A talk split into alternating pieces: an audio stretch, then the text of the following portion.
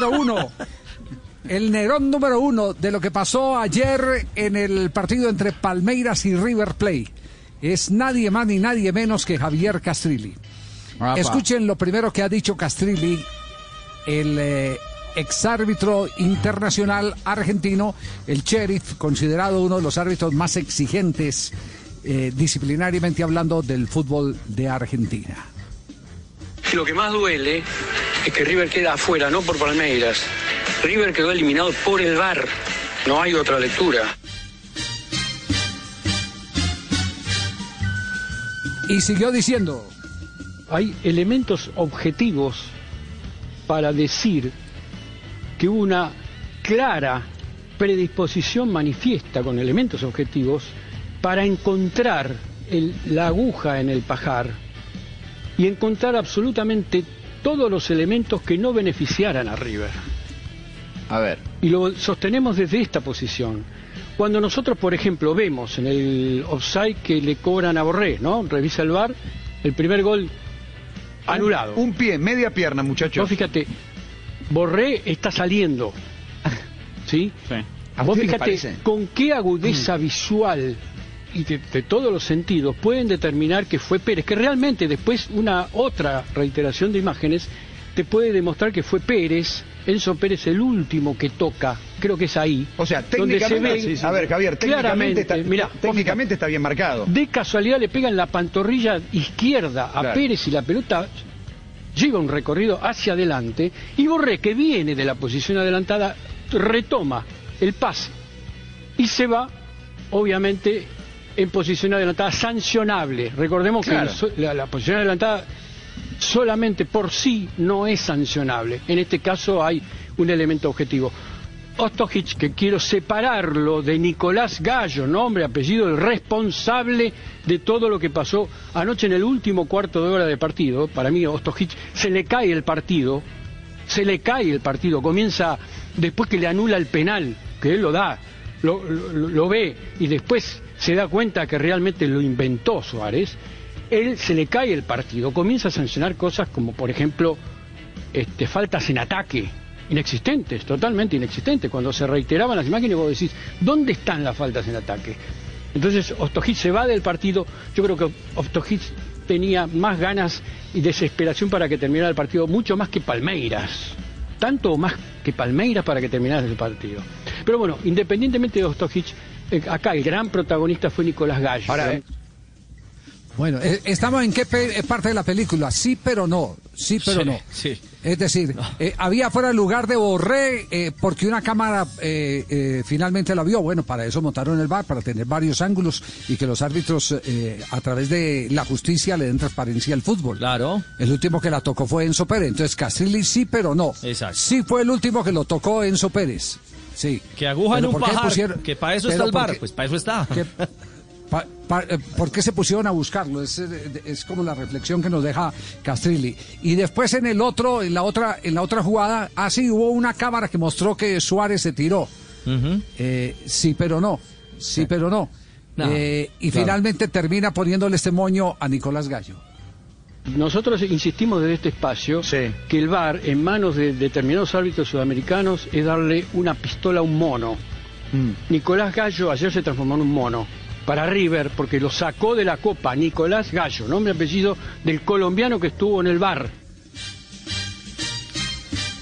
Ajá, al paredón eh, lo coloca. Yo no termino eh, de entender, ¿eh? No, no. Sí. No, no, no, no, termino, no, no no. termino de entender. No. Porque sobre todo- las sobre todo de determinaciones del VAR estuvieron acertadas. Eh, yo coincido No sé. con, con- con su no. apreciación. No, Para no, mí ¿cuál, sí, cuál no para le mí gustó, Fabio? A mí la única que ¿Cuál me entra en duda es la expulsión. Digamos que. A ver, ¿Mm? A ¿cuál mí, no le a mí- gustó, a mí Fabio? la que me deja dudas es el fuera de lugar de Borré. Eso. ¿Y qué, y Todos- qué duda tiene? yo no veo, yo le explico, ¿Qué- déjeme, qué- porque yo no veo tan tiene? claro que el balón salga de eh, el pie de Enzo Pérez. Eh, eh, no, no sale del pie que de un Enzo rebote Pérez. del Sale de un toque, claro, sale de un sale, toque. Sale de un rebote. sale de la espinilla de Enzo Pérez. Exactamente. Sí. Mm, Y el claro. reglamento. No- y- y- yo, sea, yo veo que hay un rebote del jugador del Palmeiras. No. Ah, bueno. pueda, pueda No, no, no, pero- no, no, no, la no, cámara no, ya la no, mostró no, que no, pega, no, pega en no. la pierna de, de Enzo Pérez. de Enzo Pérez. Y el reglamento así está establecido. eh, Haga un canje por un televisor más grandecito, yo le, le aconsejo. La he visto, la he visto, la he visto en todas partes, que vaya al médico, no- la- No, no, no, no, pues entonces, eh, entonces el televisor eh, pucha, tengo que hacerle el reclamo a Samsung que la está engañando. clara, la del bar. Entonces, don Javi, última del me bar, me no está- engañando. Su televisor no es Philips. No, la, la empresa, la empresa sí, tiene sí. un subsidio óptico. Sí, sí, sí, sí. Y, y el reglamento, el reglamento en eso es claro. El último que la toca, si es un compañero y estás en posición, Claro. se convierte en posición adelantada. Sí. Eso, es, sí. eso- eso- eso es claro, clarísimo. Habla clarísimo. Castrilli de la aguja en un pajar. Pues para eso montaron el bar. Pero además, ver, Ricardo, claro, no me para pareció buscar tanta esos aguja en el pajar. pequeños detalles. Bueno. Porque mire, la, la intervención de Borré, Mm. Que sale de la posición adelantada, recoge la pelota y se la da a Enzo Pérez, Enzo Pérez la cambia a la izquierda y de la izquierda viene el centro. Sí, saca O sea, es la- de su posición ahí, sí. es la antepenúltima jugada antes del remate de gol. Hemos visto incluso jugadas que yo ahora estaba viendo, recordando, porque vi un partido el fin de semana en donde eh, eh, favorecieron un gol, validaron un gol de Messi, que después de una mano en el campo- propio campo de Busquets se siguió la jugada, eh, se la dieron a Messi, Messi pateó y gol. Me recordé aquel partido que le anularon el gol a Messi en la selección argentina, en donde pasaron como 50 toques antes. ¿verdad? En- eh, esta fue la antepenúltima, el, el antepenúltimo toque antes Claro. del gol, o sea que estaba ahí, eh, en la, en la acción. sí. No, no es que se rebuscó una jugada por allá 10 jugadas antes, 10 pases antes. Es una jugada totalmente legal, en mi opinión, yo- a- yo que quiero- favorece el Ap- Aporto el- algo. Yo quiero destacar esto. Yo, de- la verdad, tantos nombres no voy a decir. Tantos nombres no voy a decir. Eh, eh, pero eh, sí voy a destacar eh, a dos o tres eh, que me parecen han sido tal vez los más sobrios eh, analistas en una situación como esta. Quien estaba en el, en, en- en el, eh, en la efervescencia, en el calor del juego, eh, eh, el famoso mm, eh, comentarista de, de- de Mariano. eh, Diego que Latorre. es, Diego Latorre. Diego Latorre. Diego Latorre. La Torre, permítame un instantico, yo aj- ajusto aquí que se me está filtrando el, el- el feedback. Eh, Diego Latorre, hubo un momento en el partido, hubo un momento en el partido que, por ejemplo, dijo con claridad, no fue penalti de Suárez.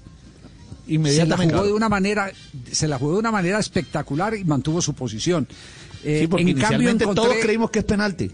En cambio encontré, por ejemplo, posiciones arrebatadas como la de Ruggeri y la de otros periodistas. Eh, ¿Cómo se llama el pequeñito que era muy amigo de Maradona? Eh, eh, Juanjo? Daniel Arcucci. Ah, el que, escri- el que Arcucci. escribió el libro, Ah, pucha, el libro de la gente. Ese, ese, ese es más, ese es el más sereno y reflexivo de todos. Sí, señor. Entonces no voy a hablar de, de las generalidades, porque dentro de las generalidades está, por ejemplo, eh, este, este comentarista que para poder eh, justificar Diego Díaz, este muchacho no fue jugador de fútbol, sí. Juanjo, sí. Diego Díaz que nos recuerde. jugó, jugó en ¿Eh? Platense, en Banfield, en varios equipos, sí. Sí, sí. Escuchen lo que dijo Diego Díaz para justificar lo que pasó. A ver. Los que dirigen da la sensación como que descansan en que el VAR le va a solucionar absolutamente todo. Paraguay y Brasil creo que son las dos ligas que en líneas generales, que, que- no que en líneas generales, que se manejan ya con el VAR. Entonces ya tienen otra gimnasia con respecto a la agilidad para resolver y no estar cuatro minutos, cinco Anoche minutos, eran- siete minutos. Eran uruguayos. Eh, el VAR era colombiano. Colombiano. Colombiano, colombiano. Colombiano. Árbitros uruguayos, VAR colombiano. Por eso, dos ligas que no manejan eh, esta, esta cuestión frecuentemente como para tener esa gimnasia. Ajá. Es decir, en Colombia no hay, no hay bar. eh, No, eh, está, desinfo- está desinformado el amigo Diego Díaz. En Colombia no Le hay bar, erró, sí. le erró. Diego. Sí. Sí, no, Oh. no sabía que había dicho esto. Entonces- la verdad que yo no lo había bueno. escuchado, pero no estaba informado, evidentemente.